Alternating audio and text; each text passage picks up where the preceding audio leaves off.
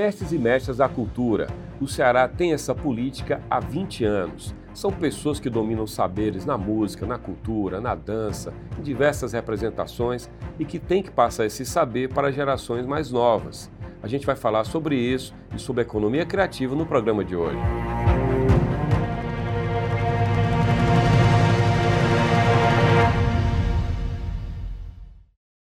Política de mestres da cultura nasceu há 20 anos, quando a secretária da Cultura era Cláudia Leitão. Ela é uma pesquisadora da área acadêmica que juntou a academia à gestão pública. Hoje, ela é consultora em economia criativa, uma de suas paixões. Ela faz projetos no Brasil e em diversos países lusófonos pelo mundo. E é com Cláudia Leitão que a gente conversa agora no programa do Anuário. Cláudia, a política de mestres e mestras da cultura completa 20 anos. Você teve, inclusive, recentemente em Quixeramobim, não foi? Você visitou lá. Quixadá. Quixadá, do lado, eu errei ali por pouquinho. E aí, nessa visita lá, é, houve uma celebração disso. Eu pergunto a você, passados esses 20 anos né, dessa política, uma política que é muito valorizada pelo anuário, o anuário desde 2004 traz todo ano a lista atualizada, atualiza os, os novos mestres, enfim, registra as perdas. Eu queria que você fizesse uma leitura do que, que aconteceu do que, que evoluiu essa política nos 20 anos? Pois é, 20 anos, né? Parece, parece que foi ontem né, que tudo isso aconteceu. Não é? é uma política que não, não se pretendia ser pioneira. Não é? Quando eu falava sobre isso com o ministro Gilberto Gil, à época, não é? ele dizia, Cláudia, deve haver talvez outros estados onde haja uma legislação que proteja né, esse patrimônio imaterial, esses saberes e fazeres aí ancestrais. Mas, por incrível que pareça, na época eu comecei a pesquisar e foi a primeira ação que eu fiz quando cheguei na Secretaria de Cultura e percebi que quando havia uma lei, não havia uma, uma regulamentação da lei e, portanto, a lei não tinha eficácia, não acontecia nada. Então, eu disse para o governador Luciano Alcântara que a gente precisava correr, é, havia uma complicação, como é que a gente pagaria um salário mínimo para aqueles mestres, encontramos uma solução jurídica adequada. Os recursos da secretaria naquela época eram muito parcos, né? Uhum. E eu me lembro que a gente só conseguia ter grana para segurar a onda de 12 mestres. E eu me lembro que a primeira ideia, digamos assim, meio marqueteira que eu tive é era de fazer um calendário, Sim. onde janeiro, fevereiro, em cada, em cada mês a gente tivesse um mestre da cultura. E rapidamente a gente conseguiu é, que essa legislação saísse em 2003, em agosto, é, se eu não me engano, ela é do dia 22 de agosto, e ela já saiu com uma regulamentação, portanto, ela foi aplicada rapidamente. A gente abriu o edital, e no ano seguinte, em 2004, a gente fez a, fez a primeira diplomação, e, e ela aconteceu no Crato. É, e é bacana porque esse ano nós vamos comemorar com a secretária Luísa Sela os 20 anos da lei, também no Cariri, é? dentro do Festival Mestres do Mundo, que foi criado também na minha gestão exatamente para que a gente tivesse um espaço de celebração dos mestres. O festival chama-se Mestres do Mundo, né? A gente reunia naquela época mestres de vários países e continentes para entender que, como a UNESCO diz, né, esses saberes são são muito muito especiais e importantes. A gente chama, a UNESCO chama isso de tesouros vivos, é? Essa é a, é a nomenclatura que a legislação adota. Acho que o desafio, Jocélio, ao longo dos 20 anos, o número de mestres cresceu, hoje eles são doutores honoris causa pela UES, o que é um dado muito interessante, quer dizer, graças ao reitor Jackson Sampaio, à época, é, que teve esse interesse e entendia com razão de que os mestres, ao estarem na universidade, deveriam ser tratados como doutores. E essa legislação existe, isso acontece, acho que ainda é muito pouco, acho que precisamos trazer os mestres para perto das escolas, escolas públicas, escolas de ensino fundamental, ensino médio, na universidade também, não é? Mas eu acho que isso foi uma grande conquista. A questão agora, e acabou de acontecer um censo dos mestres, agora pela primeira vez a Secretaria de Cultura, e aqui é um trabalho muito interessante feito lá pelo COEPA, que é o Conselho Estadual de Patrimônio, para se, se entender, e a pesquisa começou, já são 22 a 25 mestres que foram pesquisados, e já se sabe a situação da saúde deles, onde eles moram, como é a situação, digamos, econômica, e, e todo o quadro não é, de, de, de, da vida desse mestre no território. Eu acho que aí nós vamos ter uma pista para os próximos 20 anos dessa política. É? A propósito, para quem não conhece a política, a essência não mudou. Né? O Estado diz assim: olha, eu vou é, oferecer uma ajuda, é um salário mínimo, se não isso, me engano, né? Isso. Para que esse, por exemplo, esse artesão ele que tem uma, uma arte, ele possa transferir, possa ensinar isso a descendentes, para que essa arte se perpetue. Pode ser um músico como Macaúba, que toca bandolim, pode ser o Geraldo Amâncio, que é um repentista, e por aí vai. Como é Sim. que a gente tem a garantia dentro dessa política de que ele de fato vai conseguir professar isso? Bom, na verdade, mestres, é, é, e isso eu entendi logo em 2003, não é? é? Eles são mestres porque eles têm seguidores, eles têm é, pessoas jovens, crianças e adultos, mestres, né? eles são. Tá. Na verdade, o que o Estado faz é um reconhecimento né, do talento, é, da importância, é, da qualidade daquele trabalho, daquele ofício, não é? O que o Estado faz é reconhecer. Mestre é quem é capaz de, digamos assim, transmitir saberes. E eles fazem isso e já faziam sem nós e continuarão a fazer é? a, a, despeito das políticas. Que bom que é assim. é? Então, é, é, é importante a gente entender que essa, essa legislação é, que permite aí, portanto, esse salário mínimo, é uma forma simplesmente de reconhecer e apoiar minimamente é, homens e mulheres que vivem numa situação muito difícil. É, a gente tem uma tendência a, a um pouco poetizar tudo isso e dizer, nossa, os mestres e mestres são pessoas incríveis, mas eles comem, eles precisam de, de, de transporte, eles têm problema de diabetes, de, de pressão alta. É, é nós precisamos são entender, gente, né? é gente, é gente como a uhum. gente, gente mais velha. Tá. Não é quando a gente fala, por exemplo, eu me lembro bem da primeira titulação, muitos já, já se foram, já Sim. não estão conosco. Mas é, me lembro aqui do mestre Juca do Balaio, né? O mestre Juca do Balaio é, é titulado junto nessa festa magnífica que eu nunca vou esquecer no Crato com o ministro Gilberto Gil, que estava completamente emocionado vendo aquilo e dizia assim: o Brasil só tem futuro porque tem passado, né? É essa ancestralidade que garante aí essa nossa existência, nessa nossa diversidade. Mas mestre, mestre Juca do Balaio, ele subiu naquele, naquele palco maravilhoso naquela noite, mas ele, eu sabia que ele estava muito doente.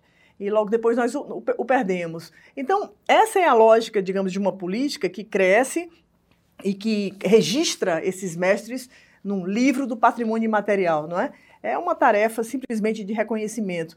Há muita invisibilidade dessas culturas tradicionais populares. O Brasil, por mais que tenha tanta riqueza nelas, não as reconhece e nem as valoriza. Agora surgiu um primeiro edital na Funarte sobre mestres e mestres das artes. Talvez isso esteja começando a, a ser digamos assim, transformado em política pública. Eu espero que uhum. sim. A propósito disso, eu soube que você estava trabalhando num livro sobre os mestres da cultura. É, no que consiste esse livro? Quando é que você pretende lançá-lo? Pois é, eu acho que esse livro tem uma, uma urgência, porque esse é o ano dos 20 anos e eu acho que a gente tem que festejar o fato e o feito, né? Então eu estou aproveitando aí as horas vagas, que são pequenas e poucas, não é, para escrever um pouco, contar um pouco essa história mas eu, eu tenho um amigo que é um, um, um intelectual espanhol, o Antônio Lafuente, e ele me diz assim: faça um livro para ler alto, coletivamente, numa terreirada, não é? Não faça livro para sociólogo, para antropólogo. Para né? academia. É, e eu acho que ele tem razão, mas eu tenho vícios terríveis acadêmicos. Talvez o livro seja uma mistura disso.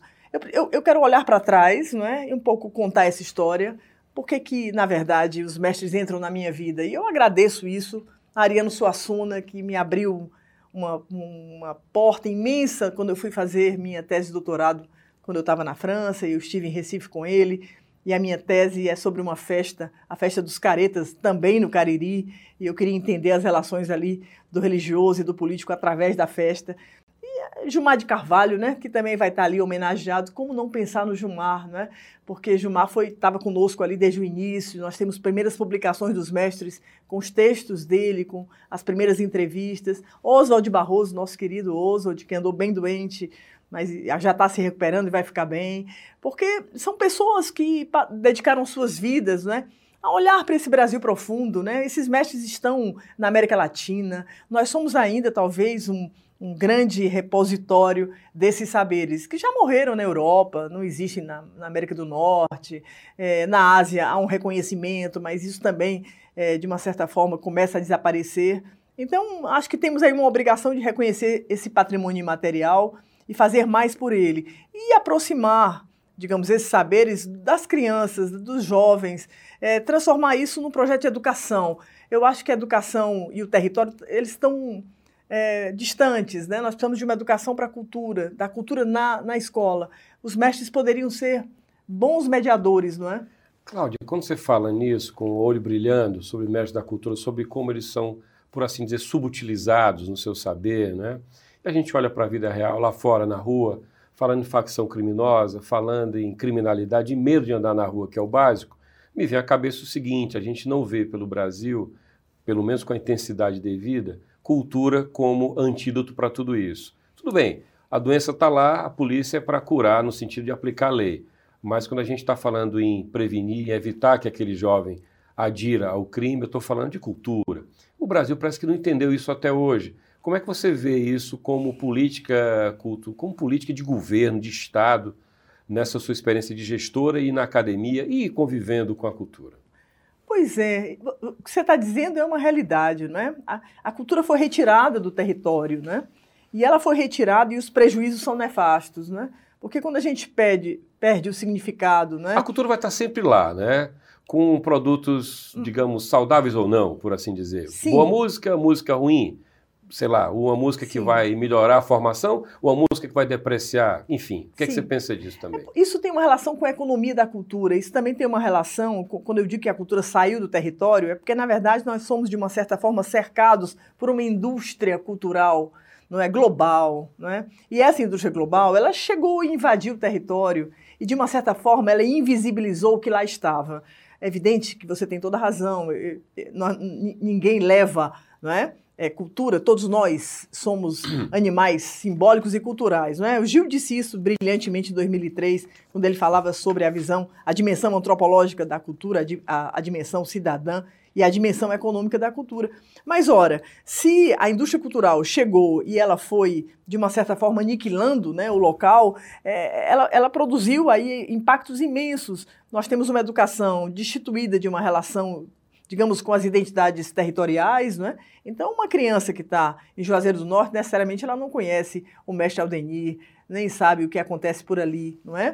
Ela certamente vê expressões dessa, dessas, de, desses saberes, mas, mas talvez ela não signifique aquilo, porque era preciso mesmo um processo pedagógico para uma compreensão do que aqueles saberes e fazeres importam, inclusive nessa perspectiva de, do desenvolvimento sustentável, porque mestres, mestre Aldenir, ele diz muito isso, Todo dia, todo santo dia, Cláudia, às 18, às 18 horas, o meu terreiro está cheio de meninos. Eu tiro eles da rua. Ele diz exatamente o que você acabou de me perguntar. Tirar da rua significa essas pessoas vêm para cá e aqui tem um projeto, né? Eu diria, ali tem um projeto civilizatório. Né? E ele diz: Eu não sei falar muito, mas eu, o que eu sei é cantar e dançar.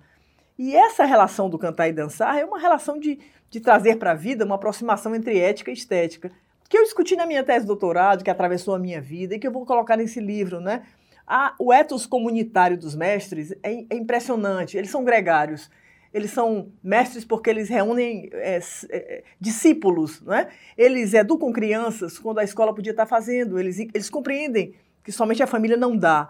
Então, assim, tem, tem aí um, uma, uma, um lugar da cultura que poderia ser muito mais amplo, no sentido da saúde né? Porque esses mestres eles têm uma forma de, de alimentação, eles têm uma forma de, de, sociabilidade, eles desenvolvem solidariedades. Então nós estamos falando de muitas coisas que nós estamos precisando, precisando ou uhum. precisados, uhum. né? Eu acho que de pensar uma nova cidadania. Eles, eles se, se situam num plano muito mais cósmico, né? São, eles, estão, eles, eles, eles representam diversas cosmogonias, né? Então, conhecê-los, né, penitentes, né, artesãos, é, aqueles que vão, são os mestres das festas, é, os profetas da chuva, é uma imensidão de conhecimentos que nós não podemos perdê-los, porque nós estamos num antropoceno muito mal resolvido, né? Estamos numa ameaça aí, digamos assim, grave à nossa própria existência.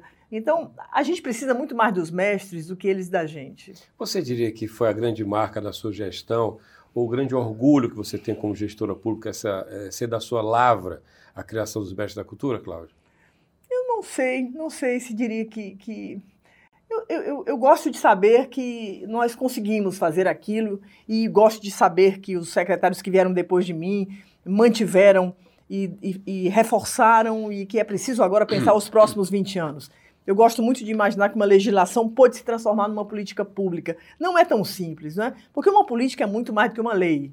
Num país onde lei pega ou não. Ou não pega, né? Ou não pega, né? isso, é. Então a gente tem que pensar sobre os sentidos. Agora, acho que naquele momento, entre 2003 e 2006, é, o, nós tivemos um, um, caminho muito interessante, porque nossa gestão foi uma gestão que interiorizou a Secretaria de Cultura, né, que se preocupou com o Sistema Nacional de Cultura, é, que, digamos assim, nós, nós estivemos ali ajudando os municípios na estruturação dos sistemas estaduais de bibliotecas, arquivos, museus, centros culturais. Ou seja, essa institucionalidade que agora volta com o MINC de volta, a cultura de volta, é, eu gosto muito de pensar que nós contribuímos, não é? e o Ceará, de uma certa forma, tem um destaque. O Ceará é muito é, considerado exemplar nesse, né, no dever de casa da, for, da formulação de políticas culturais. Né? É, depois da sua experiência como secretária, você teve no governo Dilma, você trabalhou com economia criativa no Ministério, né? Isso. É, nesse gap que houve da era Dilma até a reeleição de Lula agora, a eleição, uhum. melhor dizendo, Sim. Qual o tamanho desse dano para as políticas culturais do país, na sua visão? É imenso, né? É imenso porque o Ministério da Cultura é um ministério muito sazonal, não foi a primeira vez que ele foi não é, desinstitucionalizado, né? É, na verdade, parece que os estados autoritários eles vão em cima logo da cultura e das artes, né? Isso é muito claro, porque são é, ministérios pequenos e buliçosos, impertinentes, né? Eles criam constrangimentos, então é melhor afastar artista, também é bom afastar cientista. É, é um conjunto, né? É difícil, né? A gente vê que a ciência e tecnologia no Brasil também é, avançou muito e depois também retrocedeu. Então, são conquistas que precisam ser recuperadas. Eu acho que é, a, a, o Ministério da Cultura, eu torço muito que a partir de agora ele consiga se revigorar Acho que há coisas interessantes, porque nós temos aí a Lei Paulo Gustavo, a Lei Aldir Blanc, a possibilidade, digamos, dos programas do Ministério se realmente se tornarem programas nacionais, no sentido de os recursos garantirem que esses programas chegam na ponta, não é? Ainda há muitas dificuldades, porque às vezes o recurso chega, mas você não tem, a, você não consegue como artista é, concorrer àquele edital. Então, a gente precisa sair também de uma lógica só de editais, a gente precisa pensar uhum. políticas mais estruturantes, como é que a gente financia a cultura. Eu fui para ali, ali, naquele momento, né, é, a convite da ministra Ana de Holanda, para criar uma secretaria de economia. Né? Eu nem sou economista, mas eu lhe confesso, é, eu estudo muito economia. Eu descobri aí uma paixão não é, para pensar exatamente o lugar da cultura é, no território, pensando trabalhadores da cultura, pensando riqueza, é, produção de riqueza, e, e, de que riqueza econômica a gente está falando? Eu acho que a cultura precisa culturalizar a palavra economia, ampliá-la. Né? A gente não pode admitir mais uma economia insustentável. A desigualdade é insustentável, a miséria é insustentável. Nós precisamos pensar em dinâmicas econômicas virtuosas, né? que garantam dignidade, cidadania, democracia, biodiversidade cultural, inovação, inclusão produtiva das juventudes, dos neném que estão aí completamente abandonados. Os números da hoje da, da, da, da juventude no Brasil são vexaminosos, né? Nós somos o segundo país aí onde nós temos mais jovens fora da escola e fora do trabalho. É, isso é um drama, isso é uma tragédia. Então nós precisamos trabalhar, pensar no novo trabalho, numa educação para o novo trabalho. Essa também é uma tarefa importante do Ministério da Cultura, não é? De um lado, o desenvolvimento econômico, do outro lado, a educação. O que é que cabe nessa pauta da economia criativa hoje no Brasil e o que é que você tem feito como consultor atuando nessa área? Pois é, um bocado de coisa. Acabei de terminar um, um plano chamado Angola Criativa, lá na África. É, trabalhei há pouco também em Portugal. É, também fiz um plano para Cabo Verde. É, me, me go eu gosto Sempre muito. lusófonos dos países? Tenho, tenho me aproximado tem... muito dos países de língua portuguesa. Isso tem um sentido dentro dessa isso estratégia? Isso tem um sentido, porque isso tem um sonho. Tá. E o sonho é um dia construir uma escola digital de economia criativa em português que fale português. Esse é o meu sonho e eu espero poder realizar esse meu sonho. É, eu tenho procurado parceiros, eu tenho trabalhado com educação muito proximamente ao Itaú Cultural, não é? Nós estamos desenvolvendo aí uma série de projetos para chegarmos junto do ensino médio brasileiro com os setores criativos, formar é, esses jovens para cursos técnicos dos setores criativos, do audiovisual ao circo, do teatro à música, do, do artesanato ao design. Então, entrar aí com a economia criativa no ensino médio. Eu tenho lutado por, por, um primeiro curso tecnológico de economia criativa no Brasil, não há, enquanto o mundo todo já tem, o Brasil não tem. Nossa educação é uma educação de bacharelados, licenciaturas completamente antigas, muitas delas é, desadaptadas, não é? Completamente uma formação old fashion, né? Nós precisamos pensar numa educação para o século XXI, a gente não chegou lá. Então eu penso que a economia criativa ela veio para ficar. Ela é hoje uma realidade no mundo, né? Ela é, ela é tratada por vários braços da ONU. É, muitos países, os mais desenvolvidos, hoje reconhecem que a cultura e a economia da cultura são importantes para a sustentabilidade do planeta. Eu acho que nós estamos chegando lá, mas é um processo lento. O Brasil está bem atrasado.